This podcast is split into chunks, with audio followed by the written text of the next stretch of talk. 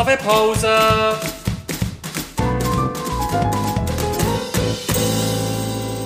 Das ist der Podcast Kaffeepause vom Bernischen Historischen Museum. Zweite Staffel! Guten Morgen und herzlich willkommen zu der ersten Folge von der zweiten Staffel Kaffeepause, einem Podcast vom Bernischen Historischen Museum. Ich bin Dana Pirina Godenzi vom Team Bildung und Vermittlung und trinke heute einen Kaffee mit dem Daniel Schmutz. Er ist Historiker und am BHM ist er Kurator für die Numismatik, also für Münzen- und Medaillensammlung und für die Staatsaltertümer. Sali Daniel. Hallo Anna Pierina. Unsere Kaffeepause oder der Inhalt der Kaffeepause hat sich ja ergeben wegen einer anderen Pause, nämlich während der Mittagspause haben wir über Münzen geredet und du hast mir dann eine ziemlich abgefahrene Geschichte erzählt vom Goldvreneli. Und weil das Goldvreneli so bekannt ist und weil die Geschichte ähm, doch einige Absurditäten drin hat, haben wir gefunden, dass wenn wir der Öffentlichkeit nicht vorenthalten und darum haben wir das Thema heute zum frivolen Goldvreneli. Und zwar ist es so, ähm, dass 1895 ist beschlossen worden, dass es ein neues Münzbild sollte geben. Das Münzbild ist in Form von einem Wettbewerb ausgeschrieben worden. Und zwar ist der Auftrag folgendermaßen formuliert gewesen. Zitat: Das neue Münzbild soll durch ein schweizerisches nationales Motiv durch allegorische oder historisch-symbolische Darstellung der Schweiz, die Helvetia, zum allgemein verständlichen Ausdrucke bringen. Zitat Ende. Das ist schon eine Sprache, die uns heute sehr fremd ist. Naja, ja, absolut. Also eigentlich haben sie einfach eine Münze wählen, wo drauf äh, eine Personifikation oder ein Symbol für die Schweiz ist. In Form von der Helvetia. Der Bundesrat hat eine Jury eingesetzt, wo die verschiedenen Entwürfe und Einsendungen hat bewerten die Jury sind ausschließlich Männer darunter gelehrte Sammler, Numismatiker, aber auch der Maler Albert Anker. Der Entwurf vom Neuburger Medailleur Fritz Ulis Landry hat dann gewonnen und sein Vorschlag zeigt eine junge Frau im Profil und nach seiner eigenen Aussage soll die Darstellung von der Helvetia eben die Idee von der Freiheit darstellen. Jedoch hat die Jury einiges an dem Frauenporträt auszusetzen gehabt, unter anderem auch an ihrer Frisur. Beim ersten Entwurf vom Vreneli hat sie noch ganz eine kleine Stirnlocke. Unsere Zuhörerschaft kann sich das jetzt ähm, anschauen auf unserer Webseite. Auf dem Bild sieht man auf der Stirn ganz, ganz eine kleine Stirnlocke und genau um die ist es gegangen, weil genau die ist zu viel gewesen. Und zwar ist das der Herr Entscheidungsträger zu frivol, zu anrüchig, zu sexy gewesen. Und der Künstler hat dann einen neuen Vorschlag machen und hat dann unter anderem ein Vreneli ohne Stirnlocken vorgeschlagen. Daniel. Wenn man die Hintergründe von dieser Geschichte liest, dann scheint es fast ein bisschen so, wie wenn das Vreneli etwas total avantgardistisches, etwas Neues, Anstößiges gewesen wäre. Ist es Goldvreneli von damals so ein ein Enfant terrible oder der Punk von der Schweizer Münzgeschichte? Das ist vielleicht gerade ein, bisschen ein Herzwort, aber es ist durchaus so, dass das Goldvreneli eine besondere Stellung einnimmt äh, im Vergleich zu Münzen von dieser Zeit.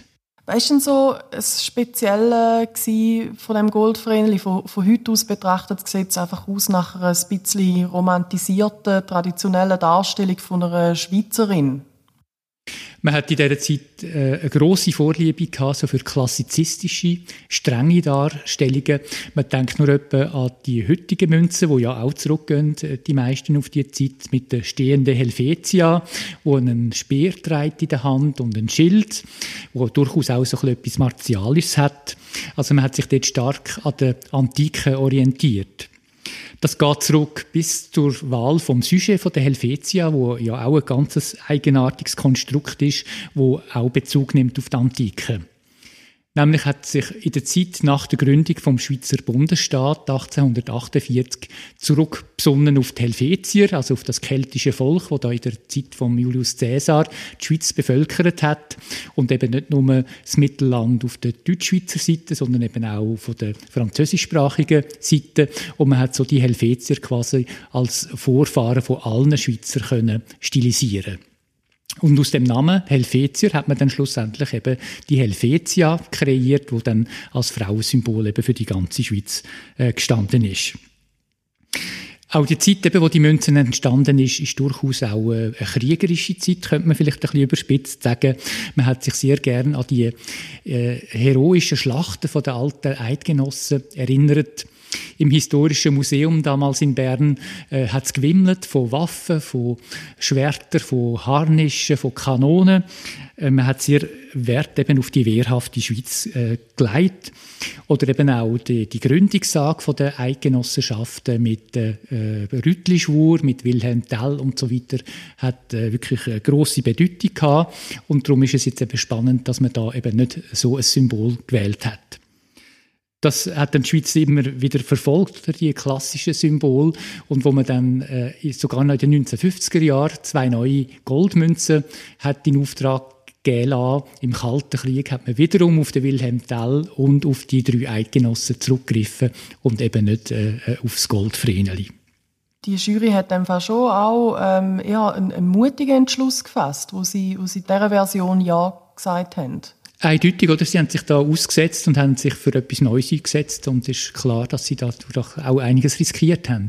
Es hat viel Kritik gegeben an der Erstfassung, die dann eben im Bundesrat vorgelegt worden ist. Eben, sie sei zu jung, zu schwärmerisch, auch zu individuell, also zu sehr als Einzelperson erkennbar und nicht so sinnbildlich. Ähm, sie soll doch eben mehr als Mutter erkennbar sein, sie soll ein bisschen älter sein, als eben als Landesmutter ähm, da stehen. Und eben vor allem die Locken sehe einfach zu viel. Die Stirnlocke, Zitat, gebe dem Frauenzimmer ein frivoles Aussehen, Zitat Ende. Und das sehe eben mit der Würde von einer Personifikation von der Schweiz nicht vereinbar. Aber auch die definitive Version ähm, ist kritisiert worden. Das macht auch Sinn, nachdem du jetzt erklärt hast, in welchem Kontext dass die Goldmünze rausgebracht worden ist. Ein St. Galler Volksblatt hat zum Beispiel geschrieben, zu loben sei höchstens die Wahl eines nationalen Modells für den weiblichen Kopf. Dagegen sei es total gefehlt, so ein junges Mädchen als Bild der Helvetia zu wählen. Schärfere Kritik kommt dann vom Winterthurer Landbote. Sie ist ein junges, liebes Mädchen zum Küssen und zum Tanzen, dem nach dem Lauf der Welt es an Liebhabern nicht fehlen kann, soll das für unsere Helvetia gelten. In der Bevölkerung selber ist aber dann das Goldvreneli sehr gut angekommen. Das kann man sicher auch sehen, weil eben das mal etwas anderes war, wie immer die antiken Köpfe. Und es gilt auch heute noch als eine der schönsten modernen Münzen. Daniel, würdest du das als Numismatiker, als Fachperson ebenso unterschreiben? Ja, das würde ich schon auch so sehen, dass sie eine der schönsten Schweizer Bundesmünzen ist, die eben seit 1850 geprägt worden ist.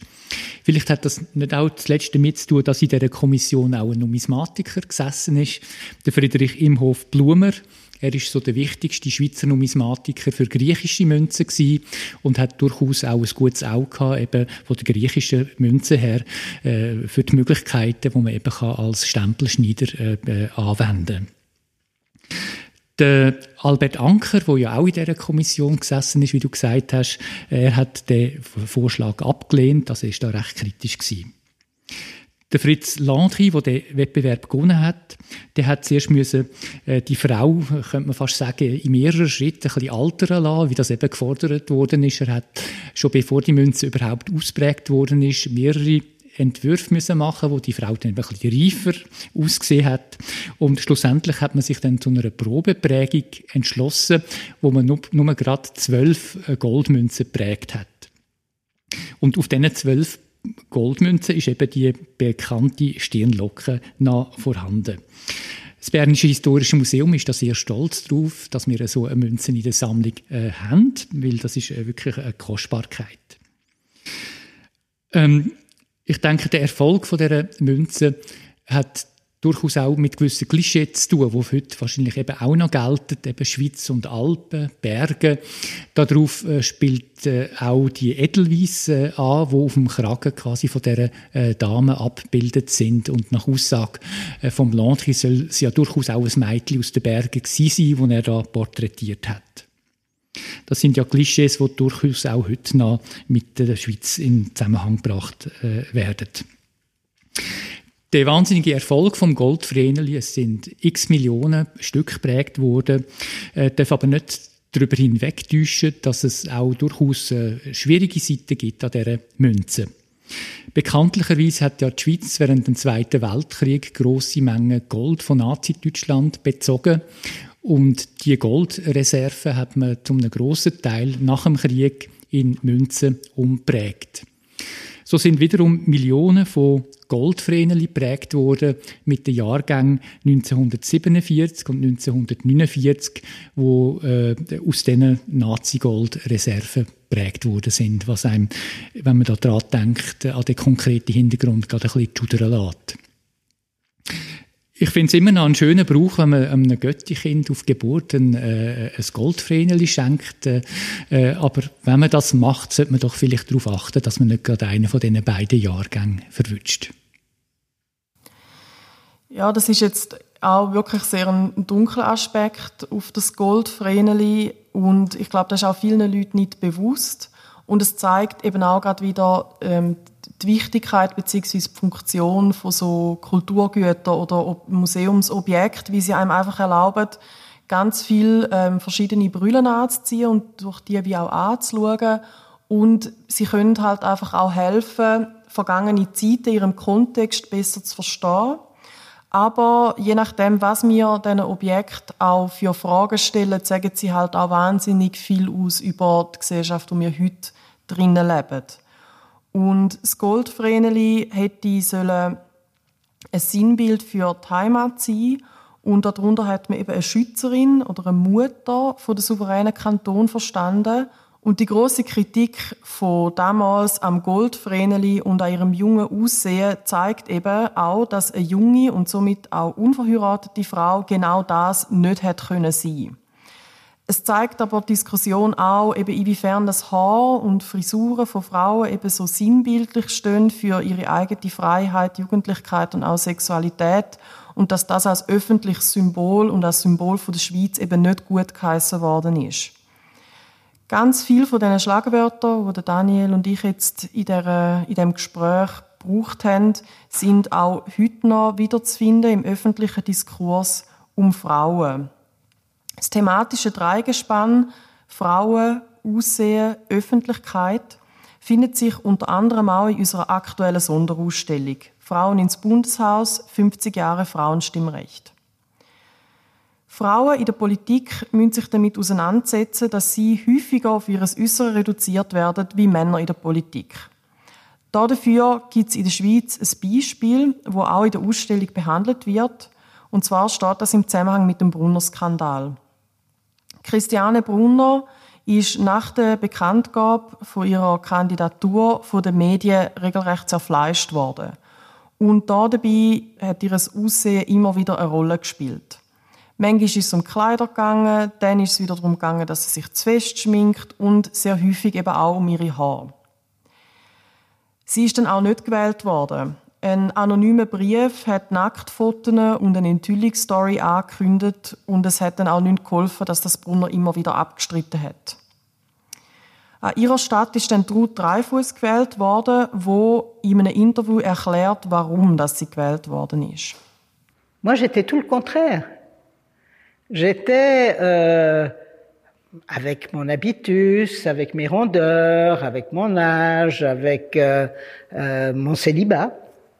Euh, j'étais quelque chose un peu comme une euh, euh, une figure de, de sœur, de tante, célibataire, mais, mais vertueuse. Donc, de bonne foi, je me disais, c'est pas possible. Et puis, j'entends, j'avais jamais rêvé à ça. Donc, pourquoi est-ce que ça devait me tomber dessus tout d'un coup? Eh bien, ça m'est tombé dessus, effectivement. Et je me suis rendu compte après que, sans doute, c'était peut-être à cause de la campagne vraiment très, disons, de, de euh, d'accusations complètement ridicules qui avaient été faites contre Christiane. Elle avait quand même souffert pendant ces deux mois euh, d'être exposée et de devoir faire campagne. Donc ça me paraissait aussi injuste que ce soit finalement moi euh, qui soit élu. Und so hat Goldvreneli gezeigt, dass man eine Brücke schlagen von einem Sammlungsobjekt in die aktuelle Ausstellung, von einer Münze in die Politik und von einer rund 140 Jahre alten Stirnlocke ins Heute. Merci vielmals, Daniel, für das spannende Gespräch über die berühmteste Münze der Schweiz. Auch dir vielen Dank. So, die Geschichte vom Goldvrenel war eine Geschichte von ihrer Anpassung und von Veränderung. Um Veränderung bzw. Optimierung geht es auch in der nächsten Folge am 12. März. Und zwar kommt Laura Heyer, Kommunikatorin beim Museum für Kommunikation, bei uns in die Kaffeepause. Unsere Nachbarin und ich reden hier dabei über ihre neue Sonderausstellung Super, die zweite Schöpfung. Und ich freue mich, wenn Sie auch dann wieder mit dabei sind.